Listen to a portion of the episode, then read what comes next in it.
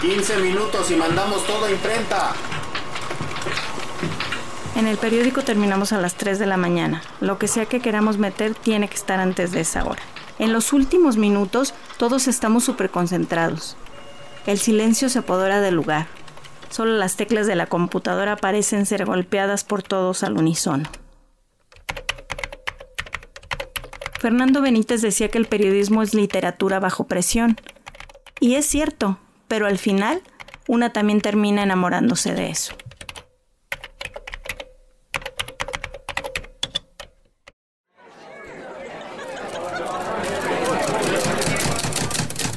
Junta de Vecinas.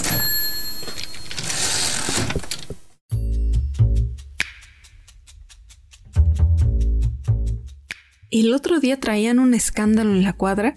La música sonaba desde tres calles atrás. La gente iba uniformada con banderas y carteles. Hasta andaba una botarga de una caricatura que nada tenía que ver con los partidos políticos. Pero es que si hay algo exótico y surrealista, son las campañas políticas. Cuando terminaron de retumbar mis ventanas, decidí ir con mi vecina Tania Magallanes, porque ella sabe y le gusta hablar de política.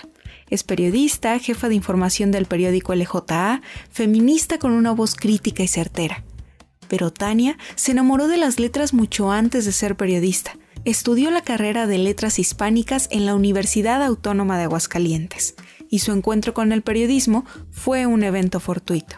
Cuando yo estaba buscando trabajo, llegó un compañero y me dijo que estaban solicitando en el Heraldo de Aguascalientes una correctora de estilo este, y que podían eh, ser prácticas y que aparte iba, iba a ser este, con un pago, aunque fuera mínimo. Y yo dije, no, pues sí, sí le entro. Entonces entré a, este, a, este periódico eh, como correctora, pero la verdad es que me gustó muchísimo, no solamente el hecho de la corrección o la, la edición de textos, sino que yo creo que por mucho tiempo había dejado como, como esta parte de estar muy metida en lo que sucede también en la vida política y social del país, como un compromiso ciudadano también. Creo que eso me llamó mucho más este, para estar como informada y que, bueno, pues se daba perfecto para lo que estaba trabajando en ese momento, ¿no?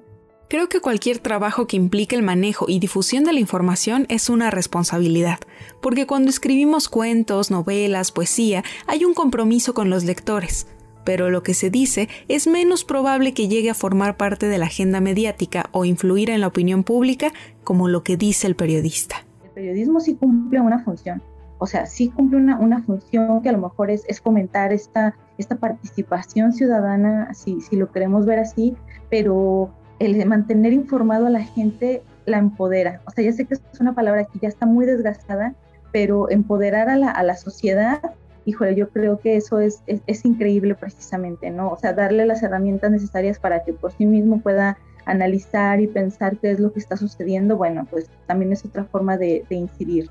Y nos encontramos luego con un montón de literatos que hacen periodismo y que sigue siendo maravillosa la forma en que lo relatan, ¿no? Porque aparte sí cuentan el mundo, hay periodismo que, que sirve para contar también el mundo, ¿no? La literatura y el periodismo no son enemigos. Al contrario, creo que uno nutre al otro y viceversa. Porque si en algo han coincidido todas mis vecinas escritoras, es que si queremos escribir, debemos leer.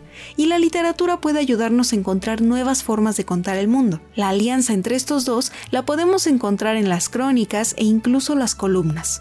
Y hablando de columnas, Tania me platicó sobre la que ella escribe, llamada Por mis ovarios bohemias que por un tiempo tuvo un tinte más político y se llamó Tres Guineas, como el libro de Virginia Woolf. Pero todo comenzó mientras estudiaba. Realizaba su tesis sobre Carlos Monsiváis, periodista y escritor que tenía una columna llamada Por mi madre Bohemios. Pero la verdad es que a mí me parecía fabuloso la forma de describir el mundo en lo que él observaba y siempre muy fiel a, a cómo defender sus intereses, ¿no? Que era parte de la comunidad LGBT e incluso hasta el feminismo. Por ahí Elena Poniatowska dice que Carlos Monsiváis fue el primer feminista de, de, México.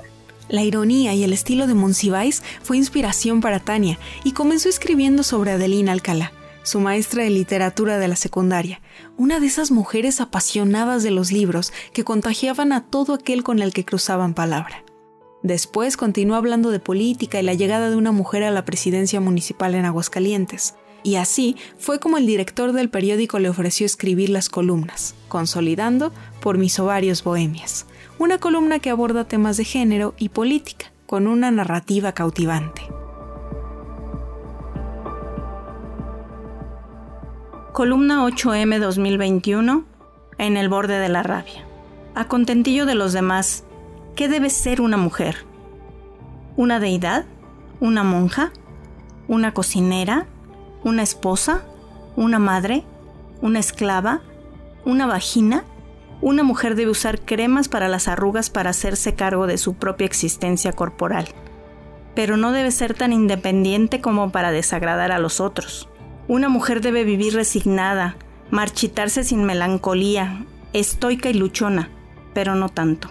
La conciencia, la voluntad y el espíritu femenino no puede ocultarse ahora menos que nunca. Las mujeres gritan con dignidad por sus derechos y por ello son ridiculizadas y despreciadas.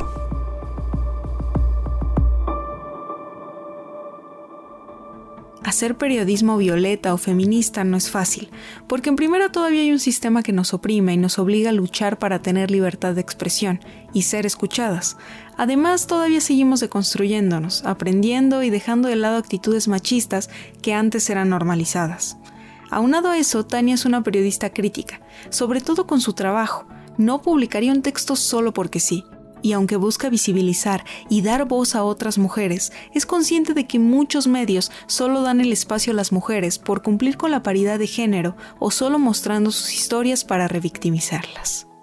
A mí, en lo, particular, no me gustaría saber que me invitan a lugares porque soy mujer.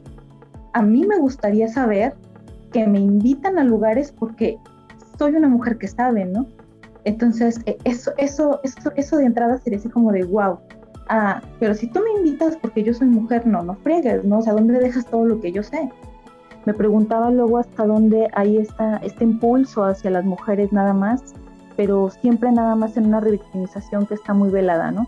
O sea, tendemos luego mucho a mostrar los cuerpos y las historias de mujeres que, que han sido asesinadas, que son violentadas, que viven todo este, este aspecto y, para mí otra vez es, es, como dejarlo muy, muy de lado y hacer un, no sé, o sea, hay cuestiones hasta biopolíticas, hay cuestiones eh, de sesgos importantes, ¿no? Y que, y que otra vez nos pintan como si nada más fuéramos las víctimas eh, de toda la vida. Entonces yo sé que hay que visibilizar esta violencia. Yo lo sé, o sea, me queda como muy claro, ¿no? Y hasta dónde el periodismo visibiliza estas, estas estas violencias y hasta dónde nos está revictimizando de nuevo, ¿no? Entonces ahí luego tendemos a tener un pánico moral bien cabrón porque las, las, las mujeres ahora ya no queremos salir en la noche. O sea, ya de, ya de siempre ya tenemos mucho miedo de salir. Pero eso significa nada más que no hemos podido recuperar ese espacio. Para mí la periodista es una mujer valiente, que se enfrenta con miles de obstáculos, un sistema opresor y críticas destructivas. Tania me platicó cómo un periodista demeritó su trabajo. Ay, ¿a poco tú escribiste eso? Para mí que solo eres vehículo de varones. Y eso es solo uno de tantos comentarios a los que se exponen las mujeres día con día. La gente supone que estás en ese puesto porque llegaste por otros medios. Pero eso es solo una de las complicaciones, como la limitación de espacios, la censura, incluso la autocensura, porque no podemos decir todo lo que pensamos. Durante la plática fui sacando mis conclusiones sobre las características que necesitamos para este trabajo. Ser valientes, certeras, críticas, leer e informarse mucho. Pero, ¿qué otras cualidades necesitamos para ser la periodista que la sociedad necesita? Cristina Pérez Rossi, esta escritora fabulosísima, en algún tiempo también ella, bueno, también de hecho fue periodista y escritora, este, ella sí decía ¿no? Que, no había otra forma más que la que quería escribir, necesitaba sentarse también a leer. Luego por ahí, hace unos días, hice una entrevista con Dalia de la Cerda, ella es, fundadora de Morras Click Morras, este, y Dalia trae un discurso que me parece bien bonito, de veras, donde decía que las mujeres, este, para estudiar, para crear, para escribir incluso, este, podían hacerlo desde los zulos. Un zulo es un hueco, lo más ínfimo, la alcantarilla, o sea, y que es muy, muy burgués ahora pensar que una mujer necesita un cuarto propio, que es a fin de cuentas lo que decía Virginia Woolf. eh, para todas esas mujeres que por fortuna tienen un cuarto propio, este, yo sí creo que no hay otra manera más que sentarse a escribir. Cuando estuve en la UNAM me eh, enamoré así rotundamente, sin, sin, sin, riesgo alguno de equivocarme en el término de la profesión de Concepción Company. Eh, y Concepción nos decía, este, es que chavas, o sea, entiéndanlo, y lo decía entre risas, ¿no? No hay otra forma de hacer las cosas y hacerlas bien más que hacerlo con las nalgas. Y hacía una pausa y pues todos nos reíamos, ¿no? Y decía, uno no se para del asiento hasta que lo tenga.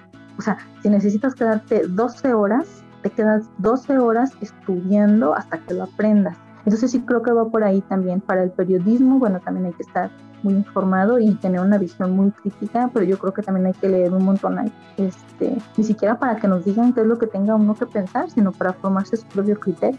Y bueno, una que tiene al menos un, un libro en la mano, que eso ya es un privilegio, bueno, pues es que ese, ese libro entonces deberíamos de aprovecharlo, ¿no? Es, esa, ese interés, esa curiosidad por el mundo, eso es lo que deberíamos de, aprovechar.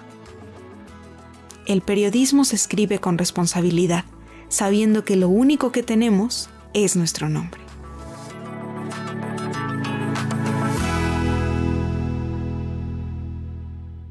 Junta de Vecinas.